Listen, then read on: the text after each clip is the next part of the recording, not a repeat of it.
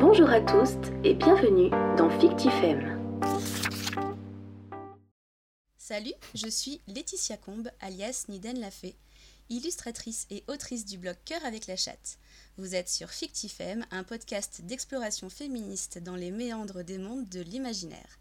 Pour ce deuxième épisode, je suis avec Aldo Papacoda, auteur de jeux de rôle textuels. Bonjour Aldo. Bonjour Letty. Aldo, est-ce que tu pourrais nous expliquer brièvement, surtout pour nos auditorices néophytes, ce qu'est le jeu de rôle textuel?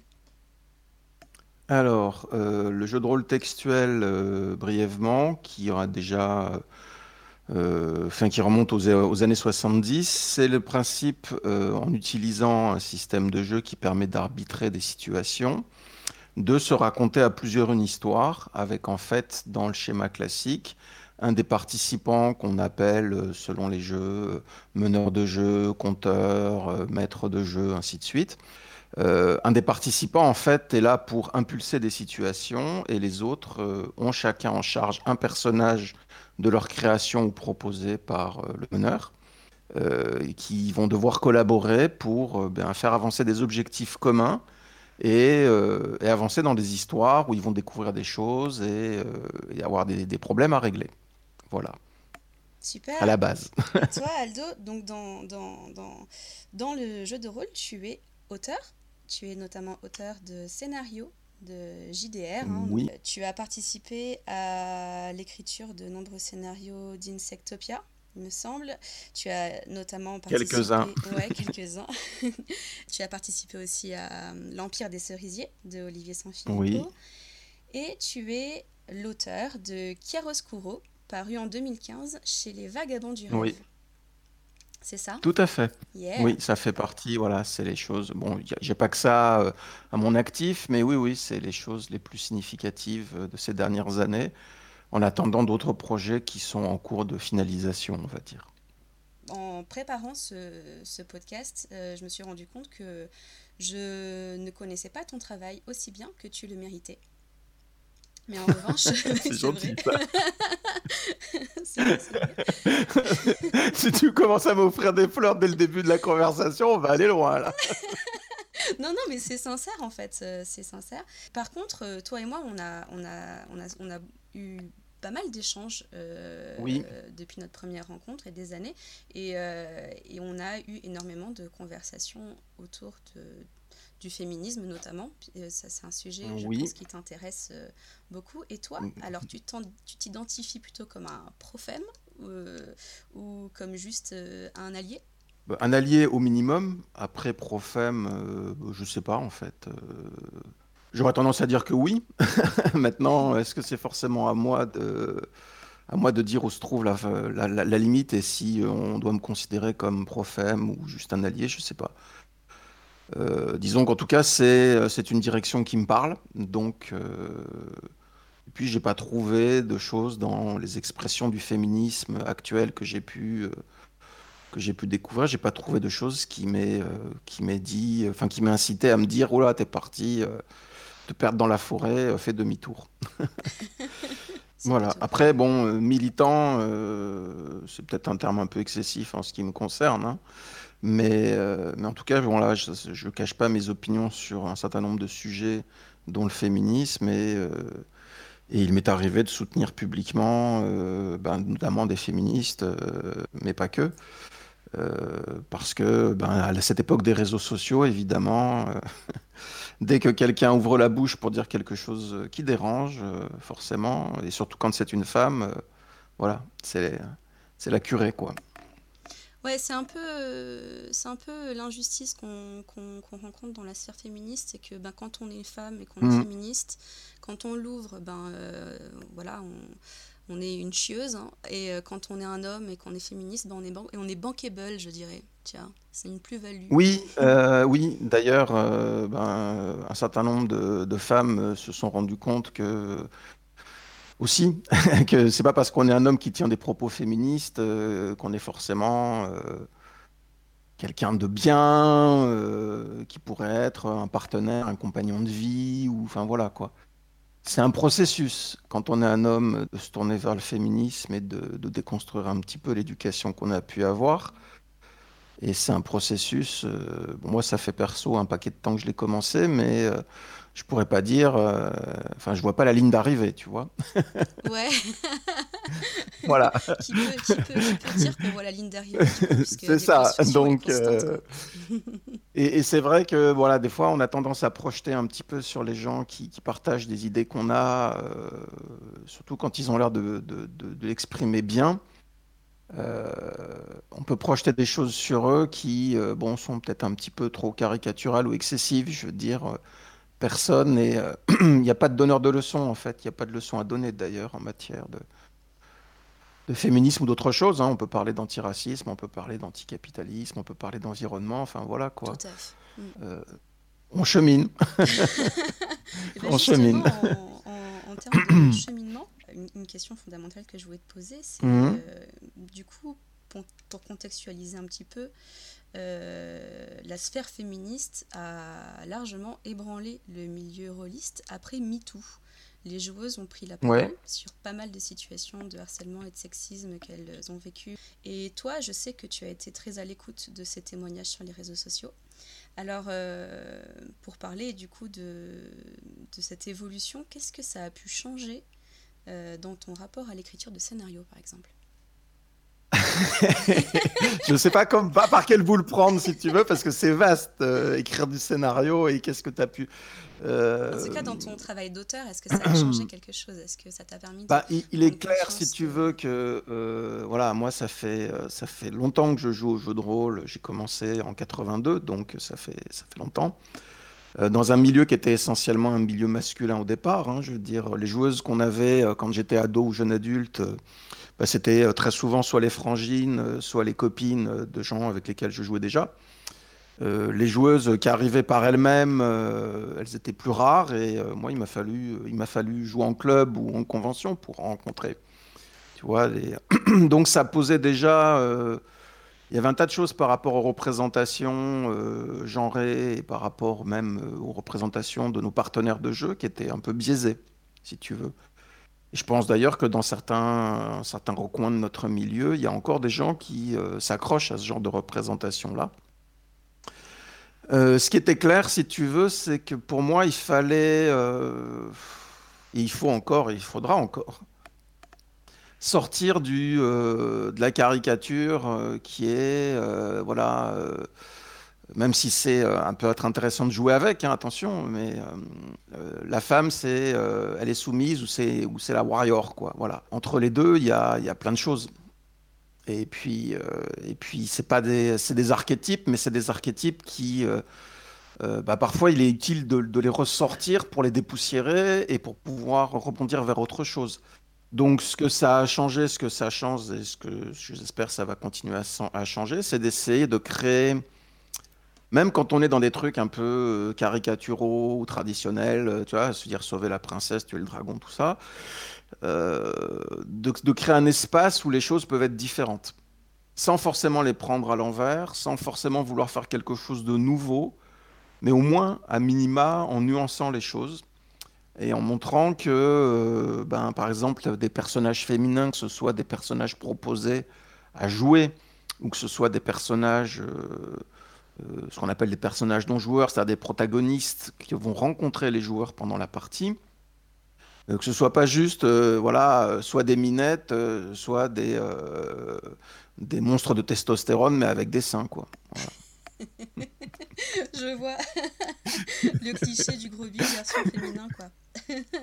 Oui, bah. Mais en bikini côte de maille quand Ah oui, même, bah parce oui, que bon, même. faut le plaisir des yeux, bien sûr.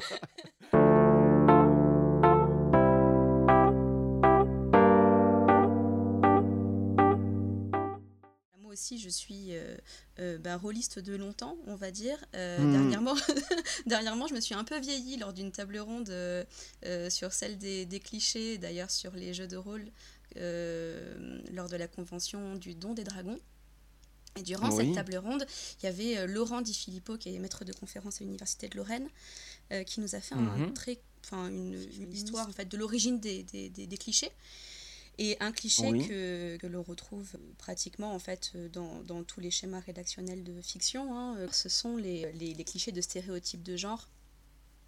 Et avec toi, je voulais évoquer euh, vraiment le, le, le, stéréotype du personnage masculin. Euh, qu'est-ce qui fait ce stéréotype-là? Peut-être d'où est-ce qu'il vient? Qu'est-ce que toi, tu as mis en place pour euh, modifier du coup ces, ces stéréotypes? Raconte-nous, dis-nous tout. Moi, j'ai tendance, maintenant, voilà, c'est pas une analyse sociologique, hein, je veux dire, euh, il y a des gens qui sont plus compétents que moi pour en parler euh, par rapport à la représentation dans les arts, ainsi de suite. Donc, je, parle par rapport à ce que j'ai pu voir euh, mais j'ai pas étudié la question, si tu veux. Moi, il me semble que ce qui caractérise les personnages masculins, c'est euh, ils contrôlent la situation, en fait. Euh, je vais sortir mais brièvement du jeu de rôle et on va s'aventurer dans le cinéma parce que je vais prendre un exemple qui pour moi est frappant euh, parce que ça joue sur le stéréotype masculin. C'est, je ne sais pas si tu l'as vu, ce film euh, qui s'appelle Captain Marvel. Ouais, bien sûr. Voilà. Dans Captain Marvel, donc, on a un personnage féminin qui suit exactement tous les clichés qu'on voyait dans les films d'action des années 80-90, sauf que c'est pas un homme, c'est une femme. Voilà. En fait, on a une espèce de badass qui a toujours la bonne réplique, qui contrôle toujours la situation, même quand elle subit des revers, ainsi de suite, qui retombe toujours sur ses pieds, euh, qui arrive toujours, au final, euh, à accomplir ses objectifs sauf qu'elle a un vagin. voilà. C'est ce qui la différencie euh, des personnages masculins dans les représentations traditionnelles, on va dire, du, ben, du film d'action. Et on retrouve chez beaucoup de personnages masculins, alors quand ça peut être sur le plan physique ou par le biais de super pouvoirs ou de la magie ou ce que tu veux, mais il y a ce truc que l'homme c'est celui qui contrôle la situation à un moment ou un autre, ou qui obtient le contrôle de la situation. Voilà. Donc par rapport à ça, euh, moi quand je propose des scénarios avec des personnages euh, masculins et féminins, euh, bah, j'essaye de créer des personnages où, souvent qui sont prisonniers de leur passion par exemple, ou qui, ou qui parce que ce sont des hommes dans des situations, dans des contextes qui sont souvent des contextes patriarcaux, bah, ils ont tendance à faire preuve d'un certain aveuglement et de ne pas se rendre compte que, que les choses leur échappent voire qu'ils sont en train de commettre des grosses bourdes qui permettront justement, notamment aux, joueurs, euh, de renverser certaines situations inconfortables, voire d'obtenir l'avantage. Et à contrario, euh, parce que je travaille surtout dans des contextes qui sont des contextes ben, assez, euh, assez patriarcaux, même s'ils ne le sont pas tels quels ouvertement. Hein. les personnages féminins, j'essaye de m'attacher à créer des personnages qui sont eh ben, des gens qui sont, euh, enfin des personnes qui sont conscientes qu'elles sont en, marge par rapport aux normes et qui l'assument euh, de différentes façons et qui du coup ben, se retrouvent un peu dans des situations similaires euh, à ce que ben, les premières féministes ont pu connaître, hein, ou les suffragettes, ou voilà c'est-à-dire être euh, ben, des gens qui, euh, qui, dérangent, que parfois on est obligé d'accepter parce qu'elles ont des positions sociales ou des statuts ou des pouvoirs magiques ou des voilà, qui font qu'on est obligé de faire avec. Mais la société euh, ne l'accepte pas forcément de bon gré, on va dire. Voilà. Si tu veux, je n'ai pas encore eu l'occasion de créer ou de participer à quelque chose où on était vraiment dans dans un contexte où euh, il y avait un équilibre euh, réel dans la société euh, des genres et où ben, les, les, les, personnes essayaient de se définir selon d'autres modalités que les schémas traditionnels, on va dire. J'en suis pas là. Moi, je suis en train de jouer en fait avec les schémas traditionnels. Du coup, euh, tu, tu, tu, nous parles de contrôle et euh, tu nous dis finalement que ce qui caractérise un personnage masculin, euh, c'est le fait de d'avoir ce, ce, contrôle, de rebondir toujours sur, sur ses pattes. Soit d'avoir le contrôle, soit d'œuvrer afin de l'obtenir en fait. Et parce que le personnage masculin, quelque part, ben oui, doit refléter un peu les valeurs traditionnelles des sociétés euh, comme celle dans laquelle nous, avons été élevés tous les deux. Hein. Et euh, moi, je sais qu'en tant qu'homme, euh, tout petit, déjà un petit garçon, il était clair qu'on était dans une enfin, j'avais pas les mots à l'époque, mais euh, il était clair que ce qu'on m'apprenait, c'était à me positionner euh, dans, dans des problématiques de contrôle et de hiérarchisation entre hommes. Voilà. Et à contrario, les, les, filles, on les élève plutôt euh, dans l'idée que, ben, ben quoi qu'il arrive, elles n'auront pas le contrôle, euh, mais euh, qu'on peut s'adapter différemment aussi. Oui, euh, je suppose. Enfin, en tout cas, c'est ce que les, les, femmes que je connais, que j'ai connues, me disent. Donc, je les crois, si tu veux. Moi, je ne l'ai pas expérimenté, mais oui, tu enfin, j'ai surtout travaillé, même étudié dans des milieux à majorité féminin. Et donc, oui, c'est des choses que, que, tu entends très souvent. voilà. Oui, ce qu'on qu vous demande à vous, c'est de c'est de pas, pas y aller frontalement, euh, c'est de trouver d'autres façons, mais euh, en laissant les messieurs passer d'abord. C'est évidemment. Et il euh, y, a, y, a souvent un truc que j'entends dire aux femmes quand elles sont justement dans cette euh, euh, ben, dans ce processus de, de, contrôle. En fait, elles sont pas dans un processus de contrôle, elles sont dans un processus de, de construction de quelque chose. J'entends souvent euh, ce discours de euh, il faut que tu lâches prise. Un argument pour leur dire d'arrêter d'être dans le contrôle, tout simplement, pour du coup qu'elle n'ait pas le pouvoir, hein, très simplement. Et oui. puis on identifie chez les hommes le fait qu'ils aient le contrôle comme une espèce de, ben de, de force de caractère et finalement, ça participe euh, à ce qu'on appelle la construction de la masculinité toxique. Je ne euh, sais pas où, sont les frontières entre la masculinité et la masculinité toxique. Euh, je ne sais pas, je pense que c'est déjà le concept de masculinité toxique partagé, hein, il, est assez, il est assez récent, on va dire. Hein, il y a encore une génération en arrière, il était confidentiel, voire inexistant.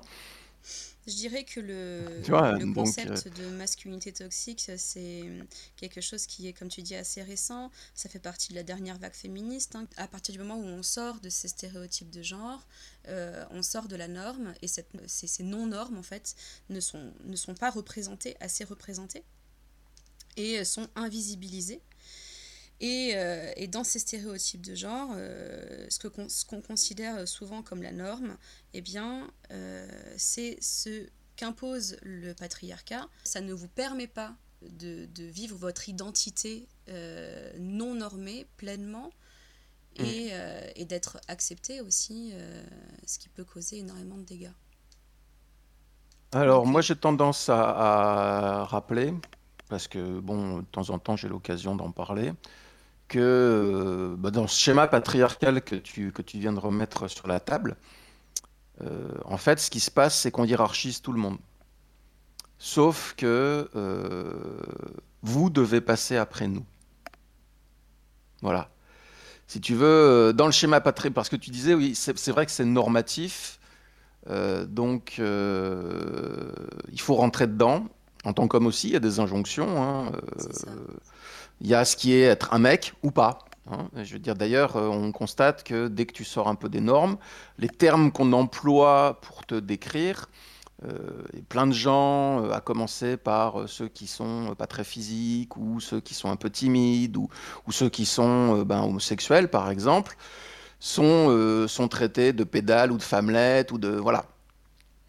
C'est-à-dire qu'en fait, on les déprécie et on, ramène, on rabaisse ces hommes à un statut qui est considéré comme inférieur, qui est le statut de la femme.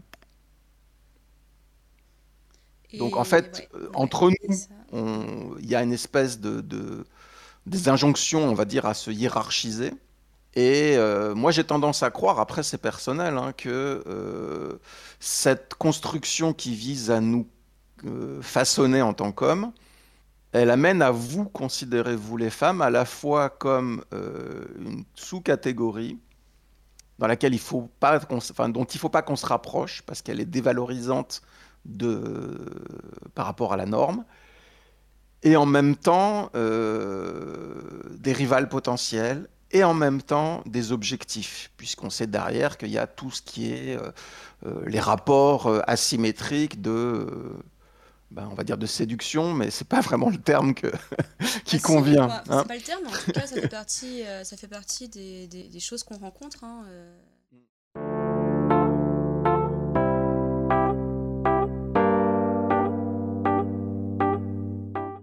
et, et, du coup, euh, le, ben, l'écriture de, de, de, fiction, euh, que ce soit mhm. dans, dans, le roman, le jeu de rôle, le cinéma, tout ça. Ça peut être un bon moyen aussi pour euh, montrer d'autres solutions, euh, pour, pour, pour tenter aussi en tant que en tant qu'auteur, en tant qu'artiste, de peut-être de rééquilibrer cette, ces injustices. Oui. Et, et toi, toi spécifiquement, en tant qu'auteur, qu'est-ce que tu as pu faire Qu'est-ce que tu as pu écrire euh, donne-nous un exemple en fait d'écriture que tu as réalisé pour euh, peut-être euh, essayer de, voilà, de réparer les souillures patriarcales. Alors, c'est pas c'est pas tant de les réparer, c'est de les montrer, si tu veux. je vais prendre un exemple, oui, parce que j'en ai un. C'est ben tout, au début de notre conversation, tu parlais du jeu Chiaroscuro que dont je suis l'auteur euh, à 95%, on va dire, même si heureusement il y a une petite équipe de gens pour les illustrations, la maquette, les relectures et quelques textes complémentaires. Euh, mais euh, voilà, donc Chiaroscuro, sans entrer dans la, description de l'univers, la civilisation principale à laquelle je me suis intéressé, elle est ouvertement inspirée de l'Italie, de la Renaissance et de la Rome antique. Donc des cultures ouvertement patriarcales. Dans les personnages pré-tirés, c'est-à-dire qu'on propose aux joueurs, euh, par exemple, j'ai un groupe de personnages pré-tirés issus de la noblesse, ils sont six, il y a trois personnages masculins, trois personnages féminins. Les personnages euh, féminins, en fait, ben, respectivement, tu as l'héritière d'une maison noble qui euh, sait que dans sa société, il va falloir qu'à un moment ou l'autre, elle se trouve un mari. Et elle n'a pas spécialement envie, mais c'est la fille euh, bien élevée, obéissante et qui connaît les enjeux, si tu veux, de, sociaux. Il y a euh, une mercenaire euh, ambitieuse, et puis il y a la sœur cadette de la première, qui elle est la rebelle par excellence, qui passe son temps à faire le mur et qui, voilà, Bon, bah, c'est des archétypes assez simples, hein, euh, mais euh, ça permet déjà de poser les choses, surtout que ben, les personnages masculins qui sont pendant à ça, par exemple, ben, tu as le frère euh, de deux de ces jeunes femmes, qui se trouve être le deuxième dans l'ordre de la fratrie. Hein. en fait, c'est une, des, deux filles est l'aîné. Et lui, ben, il s'est tourné vers les armes, mais il n'a pas du tout l'étoffe d'un chef de maison. Voilà. Euh, c'est un bon combattant, c'est quelqu'un de fiable, tout ce que tu veux, mais il a ni l'envie ni l'étoffe pour devenir le prochain seigneur de la famille euh, quand il faudra passer la main. Voilà. Et ça, c'est intéressant parce que euh, quand j'ai voulu créer ces personnages-là, je me suis posé la question comment est-ce que leurs parents ont vu les choses? Donc, je me suis penché sur ben, comment avaient pu être leurs parents, quelles avaient été leurs ambitions, ainsi de suite. Et là aussi, il fallait jouer sur euh, les stéréotypes d'une société patriarcale et en même temps expliquer pourquoi est-ce que ben, non seulement les choses n'étaient pas si stéréotypiques que ça, mais qu'en plus, pour les intéresser, ils n'avaient pas l'impression de déclencher une révolution. En fait, pour eux, leur raison euh, d'agir comme ils l'ont fait était cohérente. Elles étaient légitimes. Ils ne se sentaient pas particulièrement révolutionnaires, même s'ils se doutaient bien qu'ils étaient en marge, voire en infraction par rapport aux, attentes sociales. Du coup, ça rejoint ce que tu disais tout à l'heure sur, euh, sur les injonctions à la masculinité. D'abord, j'aimerais préciser à nos auditeuristes qu'il euh, n'y a rien à déprécier dans la masculinité. Euh, ce n'est pas un problème d'être quelqu'un de masculin ou de même viril. il n'y a pas de problème avec ça. Euh, là où il y a un problème, c'est euh, quand on, quand on l'impose comme une injonction à des personnes qui ne le sont pas. Et, euh, si, je peux me permettre, je vais aller un petit, tout petit peu plus loin, à mon sens. Hein. Le problème, c'est pas qui tu es, c'est qui paye le prix pour que tu sois qui tu es. C'est ça, c'est ça. La masculinité toxique, c'est ça aussi. C'est du coup ne pas laisser la place à d'autres formes de masculinité et euh, ne pas laisser la place dans la masculinité à ce qu'on dit être féminin comme le fait de dévoiler ses émotions, de pleurer, euh, voilà. Et, là, tu nous as dépeint finalement un personnage masculin euh, qui, dans sa masculinité, finalement, ben, décide de ne pas correspondre à cette injonction, finalement, en n'étant pas le, chef de maison, comme tu dis. C'est ça. Il, a complètement intégré le fait que sa sœur aînée était plus capable que lui et avait les inclinaisons personnelles pour y arriver. Donc il n'est pas en compétition avec elle. Mais la société, elle, elle voit pas les choses comme ça. Est-ce que sa sœur, j'ai pas lu le scénar, hein. est-ce que sa sœur euh, aurait pu prétendre à ce pouvoir si lui ne le lui avait pas donné? Alors en fait, c'est leurs parents qui ont décidé, si tu veux. Euh, notamment la mère de ces gens-là, qui était une femme avec un fort caractère, et le père qui, bon, en fait, lui était surtout intéressé par le résultat, peu importe le moyen euh, par lequel on, y parvient, qui euh, a accepté que on en passe par, ben, puisque notre aînée est une fille, ce sera elle, c'est elle l'héritière désignée. Ça ne veut pas dire qu'il n'ait pas eu des attentes par rapport à son fils, évidemment. Mais comme le fils en question n'a pas voulu entrer sur ce terrain-là, ben, en fait, il y a la déception du père par rapport à son fils aussi. Voilà. Donc, euh, c'est pas, si tu veux, euh, les, gens enfin, les, les, gens qui se retrouvent en marge par rapport à des situations ou en opposition, ça sort pas du néant pour moi. Euh, voilà. Il, il, faut toujours qu'il y ait soit des événements déclencheurs, soit qu'il y ait un passage de témoins, on va dire. Et là, en fait, ça remonte à la génération de leurs parents. Ça n'a pas été sans créer des problèmes qui retentissent sur les personnages. Mais ça, si tu veux, c'est une situation de départ. C'est-à-dire, voilà, je propose dans le scénario des personnages qui sont comme ci, comme ça, comme ça. Puis après, ben, on voit comment les gens ils se débrouillent en les jouant. Hein. Voilà. Mais c'est pour poser quelque chose qui soit un petit peu, on va pas dire complexe, mais euh, qui joue justement avec les stéréotypes en les nuançant, voire en les contredisant par endroits. Voilà, c'est l'idée.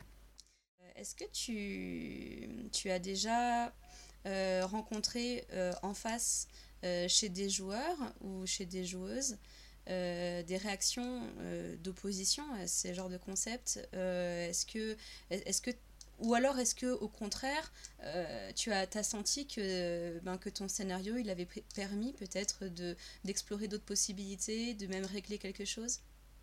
Euh, c'est assez compliqué à répondre à cette question parce qu'en fait, la plupart des gens avec lesquels euh, j'ai fait jouer ce scénario, en convention notamment, on n'a pas vraiment beaucoup échangé après.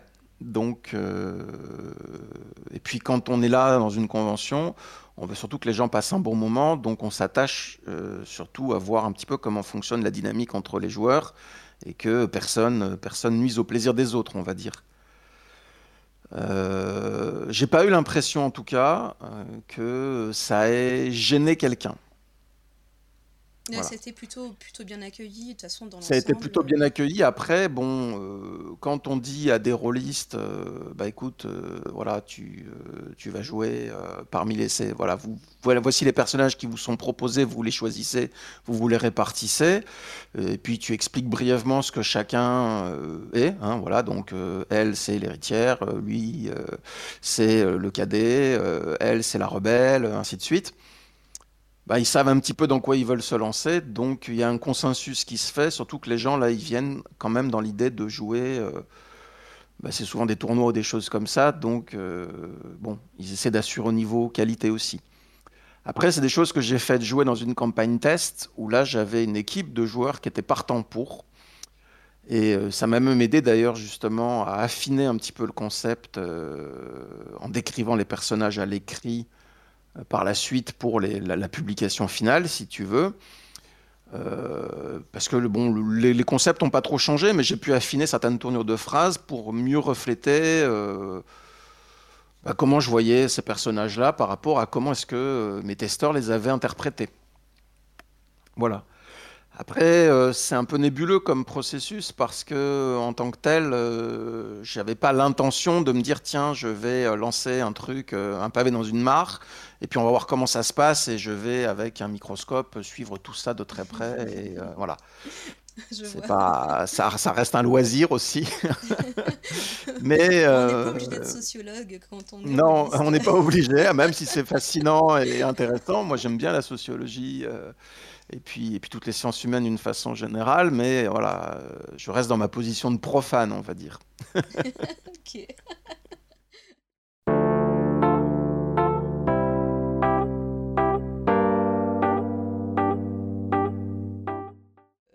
J'en profite pour, euh, pour préciser que, que le JDR, c'est une activité qui est continuellement en évolution. Et que, Oui. et que même si, bon, ben, euh, comme dans toutes les pratiques euh, d'écriture, euh, on n'est jamais à l'abri de nos biais cis sexistes, je dirais, bien, on a pu constater quand même que ces dernières années, il y a eu une, une évolution remarquable grâce aux débats féministes Oui. euh, qui sont nombreux et, et le jeu de rôle est surtout un excellent euh, support ludique pour déconstruire nos stéréotypes. Par rapport aux apports euh, justement euh, de la parole euh, féministe ces dernières années, euh, je voudrais, euh, je voudrais qu'on en parle un petit peu plus parce que euh, je me rappelle il y a euh, un peu plus de bientôt deux ans et demi, quand justement dans un média en ligne, euh, un certain nombre d'actrices du milieu, hein, euh, des autrices, euh, des joueuses, avaient publié une tribune dans laquelle elles expliquaient que bon, il y avait des situations en jeu qui n'étaient pas du tout acceptables, que bon, elles en avaient un peu marre qu'on à chaque fois on leur propose la nénette qui allait se faire violer, hein, pour, Ah oui, pour bah faire ça, court, voilà. Et euh, moi, ce qui m'avait marqué à l'époque, c'est que bon, euh, c'était un article sur Slate, euh, pour ne pas citer le média en question, qui avait été repris par différents médias du milieu. hein, ça a été le, la, la- comment on dit maintenant, oui, la shitstorm du moment. Ça a duré, ça a été une guerre des tranchées virtuelles qui a duré, pour certains d'entre nous, jusqu'à 3-4 mois à se prendre la tête avec euh, une un petit groupuscule euh, de gens qui, du coup, se sont découverts mutuellement et euh, ont même essayé de s'unir derrière tout ça. Je m'en rappelle très bien, ouais. Voilà. hein. et je, ouais, Je me rappelle très bien pour avoir fait les frais. n'est-ce pas? Donc, euh, je veux dire, c'est tous ces changements dont tu parles. Euh, ils se font pas sans résistance. Euh, on le voit euh, même sur des jeux. Dire, le, jeu le plus connu dans notre milieu, c'est Donjons et Dragons, hein, qui est le, premier jeu de rôle entre guillemets, et puis c'est celui qui a la plus longue durée de vie. Et, hein. Et les dernières orientations de Donjons et Dragons sur on va arrêter avec les stéréotypes raciaux, les orques sont pas tous mauvais, euh, les elfes sont pas tous gentils, euh, enfin voilà quoi. Ce qui est un truc qui, en fait, euh, quand on connaît bien ce jeu et ses différentes incarnations, ça fait déjà depuis euh, une vingtaine d'années que c'est en marche. Mais là, ça a pris des proportions et puis ils le disent ouvertement. euh, et du coup, il y a une levée de bouclier par rapport à un certain nombre de, de joueurs qui, euh, on leur vole leur jeu quelque part. Mm. Et, euh, et voilà. Et c'est des trucs qui, comment dire, quand on essaye de comprendre pourquoi est-ce que euh, ces gars, c'est essentiellement des gars, il y a aussi quelques nénettes, mais c'est surtout des gars, euh, Non, ai, partent comme ça. filles, hein, personnellement dans ce, dans, dans ce Bah, moi, j'en ai pas vu Mais dans, euh, au, en cœur de l'action, mais euh, des fois sur des discussions tierces ou à côté, tu tombes sur des trucs où tu te dis, mais c'est une nénette ou c'est quelqu'un qui se fait passer pour une femme et, euh, voilà. Ouais, on peut se poser la question des fois. ouais. Oui, on peut. Mais euh, en l'occurrence, il y en a un ou deux, je sais que ce sont des personnes tout à fait réelles. Ah oui. La misogynie intégrée, c'est la, c'est l'arme la plus puissante du patriarcat finalement. Oui, Et, et euh, comme dans toute forme de discrimination, hein, je veux dire, on va retrouver la même chose avec euh, le prolétariat qui se fait exploiter le bon nom de la valeur travail. hein. On va retrouver la même chose au niveau du racisme, on va retrouver, voilà. hmm. La différence, on va dire, c'est que quelle que soit la société qu'on considère chez les humains, eh ben, les femmes, c'est pas une minorité. Ah bah oui, oui. Oui. Voilà. Enfin, c'est une minorité politique. Oui, mais si tu veux, démographiquement parlant, et même quand on regarde la pyramide des âges et ainsi de suite, voilà, vous n'êtes pas une minorité. Tout à fait. Mais on vous, on, on vous traite comme tel. Oui, oui. Et on peut changer ça, notamment Oui. grâce au jeu de rôle. Oui, ah, mais sérieusement, sérieusement, oui, On parce que changer ça, ouais. Euh, sérieusement, oui, parce que justement, euh, on voit de plus en plus de femmes s'impliquer à tous les niveaux dans le jeu de rôle, hein, que ce soit dans l'édition, dans la création. Et même si on a encore pas mal de stéréotypes euh, au niveau de comment est-ce que le public peut les percevoir, on a l'avantage dans le milieu du jeu de rôle, qui est un milieu un peu particulier, c'est que les, les, acteurs sont aussi des joueurs. Euh, la grande majorité d'entre nous, si ce n'est pas tous les acteurs actuels, on a été avant, avant tout, au départ, des joueurs. Hmm. Et on a des liens. Euh, je veux dire, la plupart d'entre nous, on continue à jouer. Et puis, euh, ben, quand on est dans des salons, des conventions, on croise des gens qui sont peut-être, qui sont des joueurs ou des joueuses, et qui sont peut-être les actrices ou les acteurs de demain.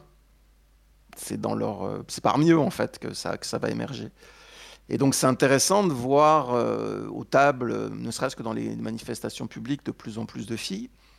Euh, et pas seulement en tant que joueuse, mais aussi en tant que meneuse de jeu. Et puis euh, pas seulement en tant qu'illustratrice, mais aussi en tant qu'autrice. Et ainsi de suite. Et je crois que ça, ça va, ça va aussi contribuer à, faire avancer les choses, parce que de toute façon, je veux dire, il n'y aura pas d'avancée féministe sans les femmes, hein, d'une manière ou d'une autre.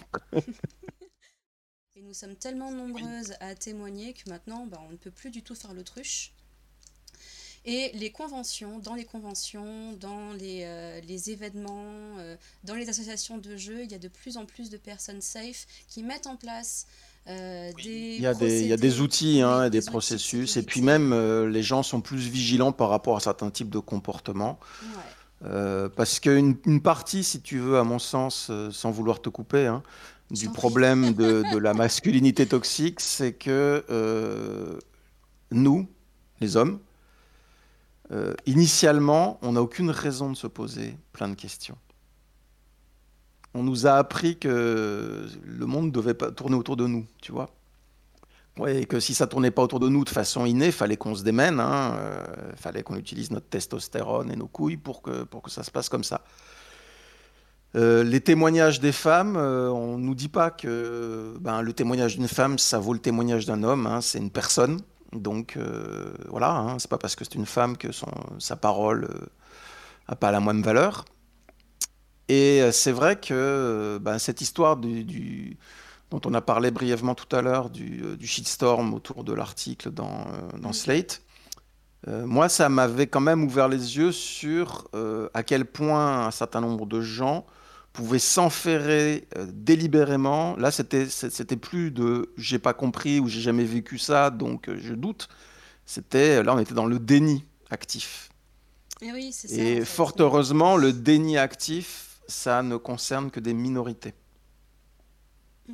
Voilà. Donc, ce que tu disais, et là, je te, je te renvoie la balle. Ce que tu disais sur, euh, voilà, à partir du moment où non seulement des femmes s'impliquent dans, dans, un truc comme le jeu de rôle, où en plus il y a quand même moyen de devenir actrice du, milieu, euh, et où certains témoignages ressortent, euh, ben, ils sont quand même de plus en plus pris au sérieux. Ouais, et ça, et ça, ça fait. Et ça va faire changer les choses. Mm, tout à fait. Merci Aldo, merci Aldo. je t'en prie, c'était un plaisir. tu travailles sur quoi en ce moment? Est-ce qu'on peut teaser un petit peu euh, euh, euh bah Là, c'est un, peu calme, mais je suis en train de, je suis en train de finaliser un, un petit projet, euh, un petit jeu court de science-fiction. Et puis dans pas longtemps, je vais me remettre à écrire sur, sur du projet mais j'ai pas le droit d'en parler officiellement. Ah, d'accord. Donc, tu sais, euh, on, se, on va se voir en convention, toi et moi, oui, oui, notamment au Festival international des Jeux de Cannes, je pense. Voilà, tout à fait. Donc on se donne rendez-vous là-bas. Et on, essaie de se prendre un moment pour euh, refaire le monde. yes.